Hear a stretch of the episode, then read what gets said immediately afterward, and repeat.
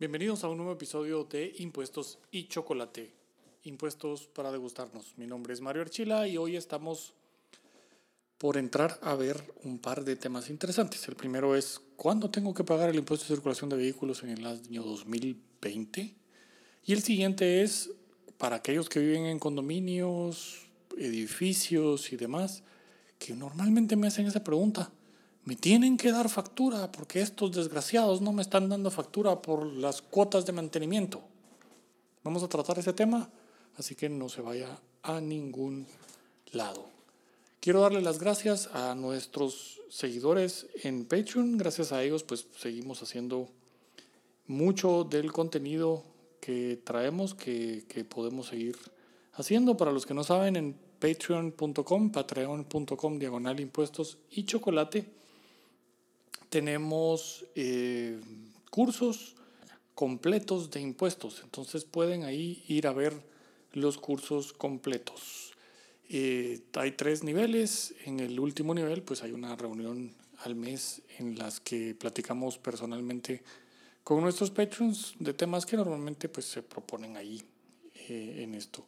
Le damos la bienvenida como nuestra nueva Patreon a Susan, que es un gusto que esté ahí con nosotros en Patreon. No se lo pierdan. Eh, es un buen momento para suscribirse a partir de el 1 de septiembre porque entonces tienen todo el contenido del siguiente mes de una vez eh, por la misma suscripción. Susan, entonces bienvenida y el, háganme el favor ustedes de ir a ver ahí si les interesa tener cursos completos. Les cuento eh, también que estamos en Facebook, Impuestos de Chocolate.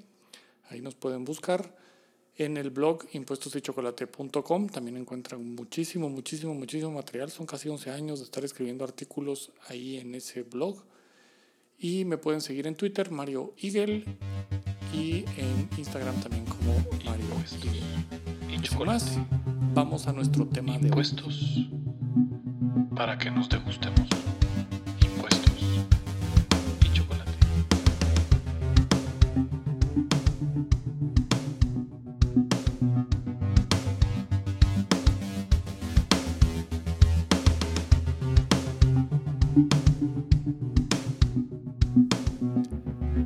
Llegado por ahí noticias de que algún banco y otras empresas y demás andan ahí recordando que el impuesto de circulación de vehículos se paga en este año eh, un, escalonado y no, es, no venció el 31 de julio, sino escalonado según el modelo del vehículo. Se puede pagar en agosto, en septiembre o en octubre. Pues no, por favor, no el impuesto de circulación de vehículos para todos los vehículos, que esto incluye aviones, buques, lanchas, marítimos, aéreos y terrestres, porque el Congreso ya no hizo distinción, no solo son vehículos terrestres. Para todos los vehículos, la fecha de vencimiento del impuesto de circulación de vehículos para el año 2020 quedó al 31 de octubre. Y como el 31 de octubre es un día inhábil, el siguiente día hábil es el 2 de noviembre. Entonces pueden pagar hasta el 2 de noviembre el impuesto de circulación de sus vehículos.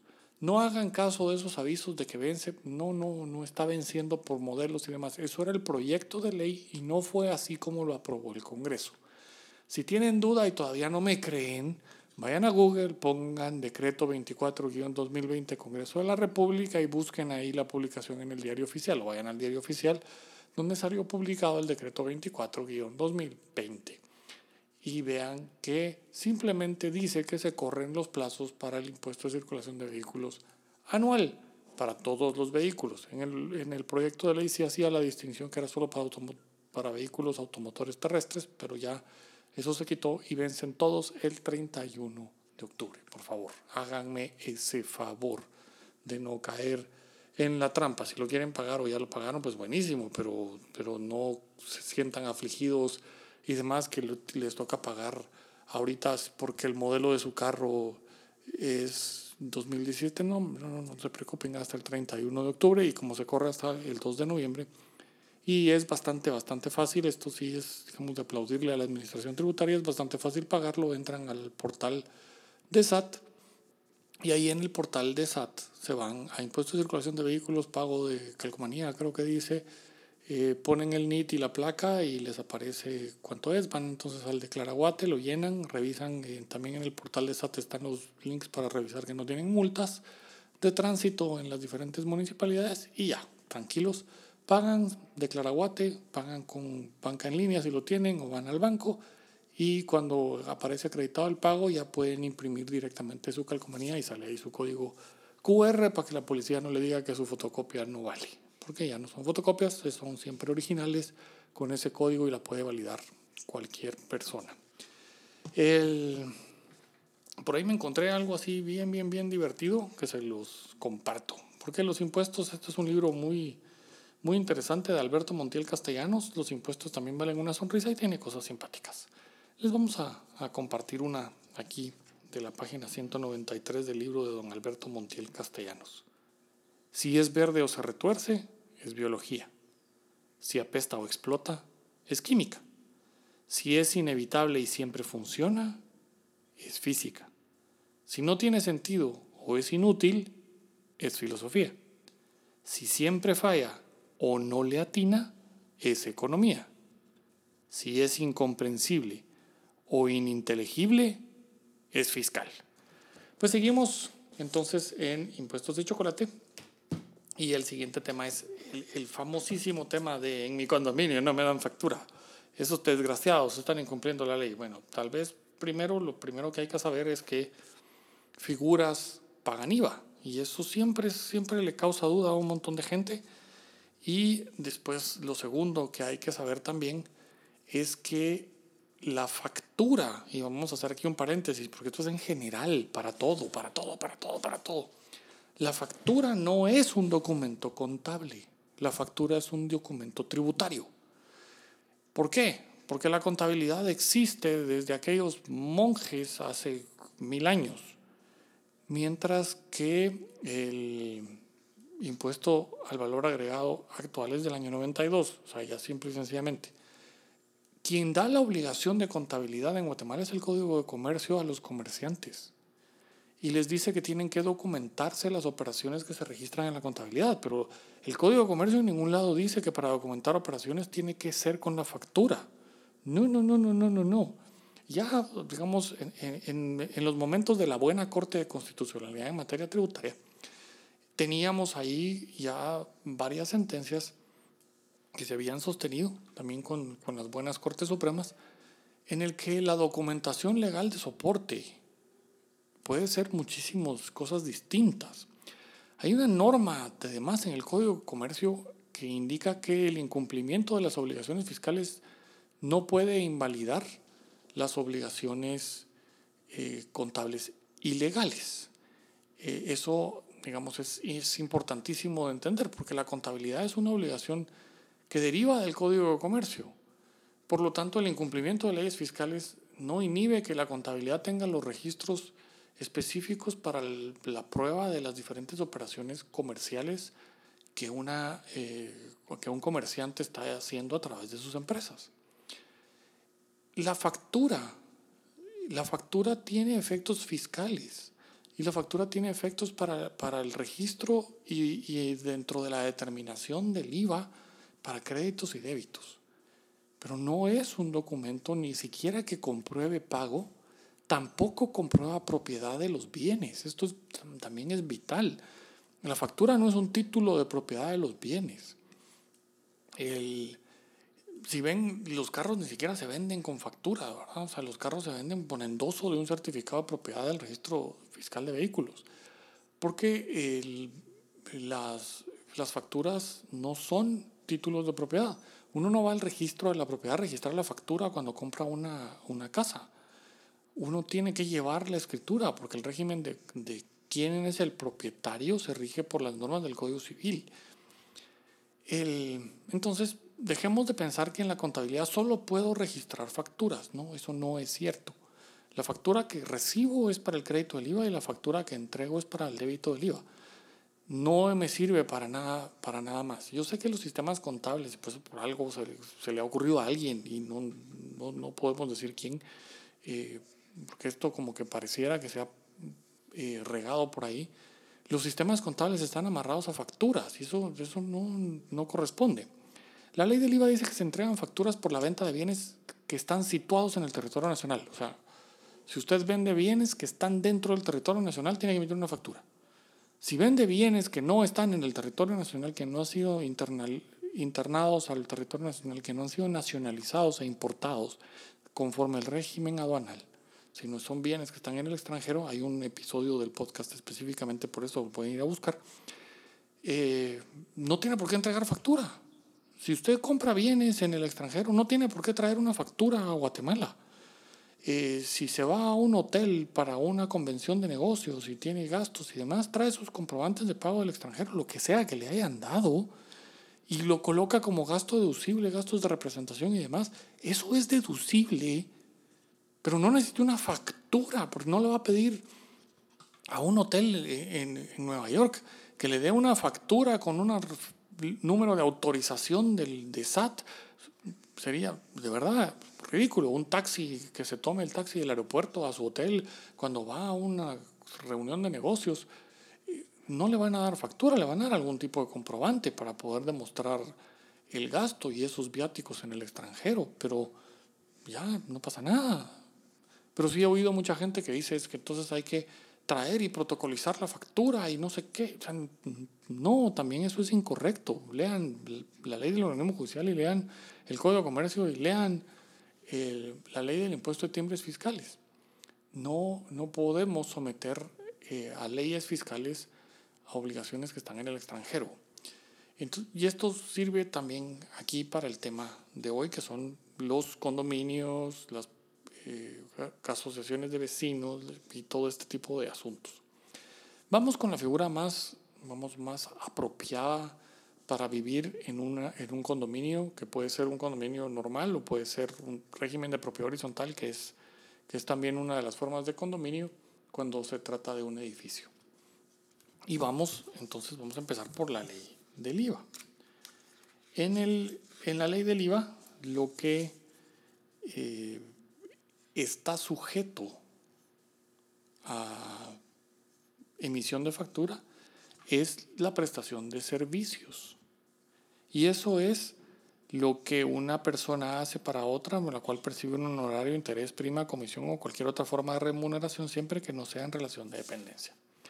Ahora, si vamos al código tributario, vamos a encontrar que las copropiedades, todo el tipo de copropiedades, eh, son sujetos tributarios independientes. Tienen que tener NIT. Tienen que tener NIT, aunque la mugrosa SAT se le ocurra que esas figuras que están en el artículo 22, copropiedades, contratos de participación, fideicomisos, no llevan. Pero la verdad es que sí, contra el, contra el retraso jurídico uno es bien difícil hacer las cosas en este país. Pero el código tributario es muy claro y son sujetos eh, a tributación esas situaciones y dentro de eso está la copropiedad. Si vamos al Código Civil dentro de la copropiedad, quiere decir que muchas personas somos dueños de la misma cosa. Eso es una copropiedad, somos codueños. Y en ese ser codueños, pues lo, que nos, lo que nos queda es repartirnos los costos y gastos de, esas, de esa propiedad.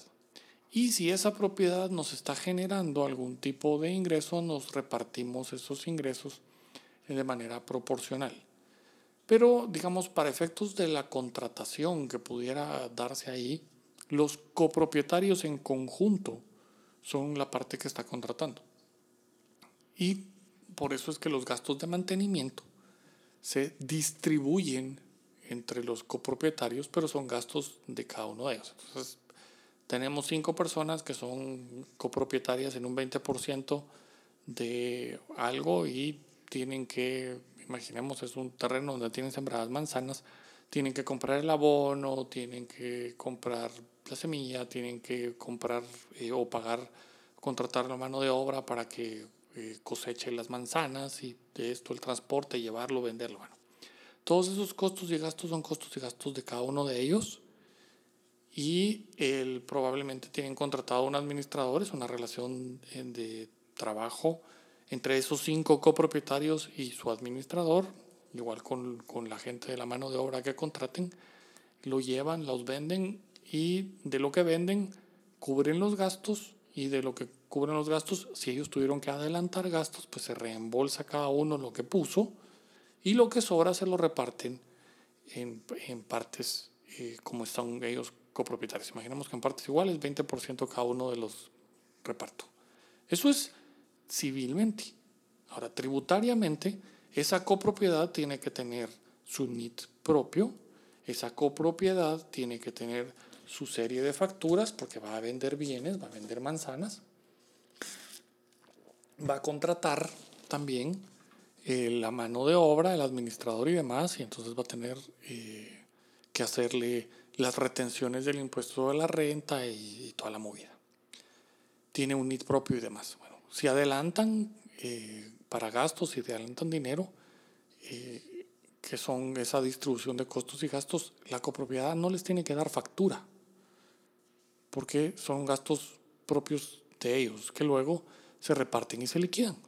Si venden, entonces el asunto queda un, o sea, como adelantaron, pusieron mil quetzales cada uno, se gastaron al final eh, en total eh, cuatro mil, o sea, tiene, tiene mil quetzales el fondo, vendieron las manzanas y eso entraron diez mil quetzales, entonces les reintegran sus cinco mil quetzales iniciales y se reparten los otros cinco mil quetzales que sobraron de ganancia como ganancia y llevan ahí entonces sus obligaciones tributarias, cada uno por esas utilidades y demás.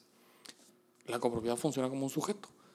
Pero la recepción, y ahora démosle ya, vamos a un condominio, a una propiedad horizontal como tal, se hace un presupuesto al principio del año y se aprueba ese presupuesto por los condóminos, esas asambleas de copropietarios, y ahí se fija el presupuesto y se reparte en la unidad de repartición que tenga ese condominio por unidad, por metro cuadrado, por lo que sea. Y se fija entonces la cuota de mantenimiento que tiene que pagar cada uno. Esa cuota de mantenimiento no es una prestación de servicios, es una repartición de costos y gastos. Al final, pues se verá si hubo un superávit, se decidirá si el superávit queda a favor de la copropiedad para, digamos, futuras eh, cosas eh, más importantes como en los edificios, eh, ir creando un fondo para cambiar los elevadores cuando ya terminen su tiempo de vida, serán 15, 20 años, eh, reparaciones más complicadas, más grandes, limpieza exterior de un edificio o de una pintura puede ser algo muy caro que se van haciendo eh, esas como, como fondos o tendrán que pedir cuotas extraordinarias, porque en este tipo de copropiedades difícilmente hay ingresos, no es como el ejemplo que ponía de la venta de manzanas, sino que simple y sencillamente tienen que repartirse los costos y gastos de la parte de la cual son copropietarios, los, los elevadores, si tienen conserje, si tienen seguridad, todo eso, ahí está. Pueden hacérsela fácil y pueden contratar terceros que hagan todo eso, ¿verdad? Que haya un conserje que es un tercero, que, que tal, y que en lugar de darle una factura a la copropiedad, porque ahí sí es un tercero que está prestando un servicio a la copropiedad, se lo distribuyan en cada uno de una vez y entonces si, si el mantenimiento mensual iban a ser 35 mil quetzales, entonces eh, los, todos estos entregarían una factura por el total a la copropiedad, como la copropiedad tiene NIT, eso es posible, y luego la copropiedad se, se voltea y les dice, miren, necesito pagar esto, está en el presupuesto mensualmente estos repartido le tocan 500 pesos a cada uno y les entrega el comprobante y la liquidación contable de que los gastos eh, son esos son reales y demás y está sujeto a auditoría, etc. Pero fiscalmente la copropiedad lo puede hacer. Pero también le puede decir, mire, aquí está mi lista de los copropietarios y entonces aquí está cada uno, esos 35 mil quetzales, vaya y repártalos de una vez. Entonces tendré 15 facturas 30 facturas, 50 facturas, 150 facturas, partiendo de esta manera, y entonces esos 35 mil a uno le toca o 500, al otro 550 y así nos vamos. El, porque no tiene ingresos propios, entonces tiene que manejarse de esa manera. Pero es una repartición de costos. Es una repartición puramente de costos. y las reparticiones de costos no son prestaciones de servicios. Ahora, si, lo, si dentro de eso hay una parte que se decide que no va a ser repartición de costos, sino que va a ser, por ejemplo, un alquiler de una de las partes de las áreas comunes, el que lo va a usar, pues tiene tributariamente una relación de, de alquiler, de exclusión de los demás copropietarios en un momento específico, entonces le está alquilando, si son 50 copropietarios, él tiene derecho a, a una eh, cincuentava parte de, por ejemplo, del salón de, de, de usos. Y obviamente para repartirlo, entonces se pone una cuota, una cuota adicional. Eso pudiera ser una prestación de servicio como tal, para efectos fiscales, tiene NIT y entrega una factura de eso por el alquiler de el, salón, porque eso es una cosa distinta a una repartición de costos y gastos. Eh, entonces, digamos, esto es el concepto atrás del asunto. Si vamos ya a, lo específico, pues vemos en el, en el IVA, dice que prestación de servicios en el territorio nacional y ese concepto de servicio está en el artículo 2, 2 y en el derecho generador es el numeral 2 del artículo 3. Después, digamos, si esto es prestación de servicios, el que use un copropietario de manera exclusiva el salón ese comunal que tienen. Entonces, eh, sí pudiera quizás caer en eso como servicios. Entonces tendríamos que ir a buscar. Digamos, si, si vamos, por ejemplo, a las, a las exenciones, eh, al final es un arrendamiento, entre los copropietarios le están dando un arrendamiento a uno de ellos mismos el resto de su copropiedad, ¿verdad? eso es un poco lo que estaría pasando. Las eh, caeríamos en un servicio, un arrendamiento es, dentro de la ley del IVA es un servicio. Y vamos a las exenciones y pudiéramos ver, por ejemplo, que las cooperativas no cargarán el IVA cuando efectúan operaciones de venta y prestación de servicios con sus asociados. Porque estaríamos un poco ante lo mismo, ¿verdad? Los asociados son, son como los dueños de la, de la cooperativa entonces entre ellos no se van a cargar el IVA porque eh, la ley concede esa exención y eh, elimina la duda de si esto es un servicio como tal, si esto es una cuota, lo que sea. Vamos al número 9 del, del artículo 7 donde están las exenciones. También están exentos los aportes y donaciones a las asociaciones, fundaciones e instituciones educativas, culturales o de asistencia o servicios sociales y las religiosas no lucrativas constituidas legalmente y debidamente registradas como tales. Entonces tenemos ahí que, eh, digamos, se forman asociaciones de vecinos, que son legalmente una persona como tal, tienen su escritura de constitución y toda la cosa. Y esas asociaciones de vecinos, pues, eh, digamos, el, el, aporte inicial, que pudiera ser eh, en dinero, y se le da un aporte, y entonces cada uno de los de los vecinos aporta X cantidad y eso va a servir para mantenerla en algún tiempo. Esos aportes no llevan IVA como tal. También vamos a ver en el numeral 10 que dice los pagos por el derecho de ser miembro y las cuotas periódicas a las asociaciones o instituciones sociales, gremiales, culturales, científicas, educativas y deportivas tampoco pagan IVA. O sea, tampoco tiene que cargársele el IVA en el, cuando se, se reciben esos pagos por el derecho de ser miembro o las cuotas periódicas de las asociaciones. Si es una asociación de vecinos y la asociación de vecinos se está encargando del mantenimiento de la copropiedad, la copropiedad sigue existiendo, la asociación de vecinos solo es el vehículo y fija cuotas periódicas para los asociados, entonces tampoco carga el IVA porque es una asociación la que lo está, la que lo está cobrando y se está encargando del mantenimiento. Y ahí le cambiaron la figura, yo ya no pago una repartición de costos y gastos a la copropiedad, sino que pagó una cuota mensual por ser miembro de la asociación de vecinos.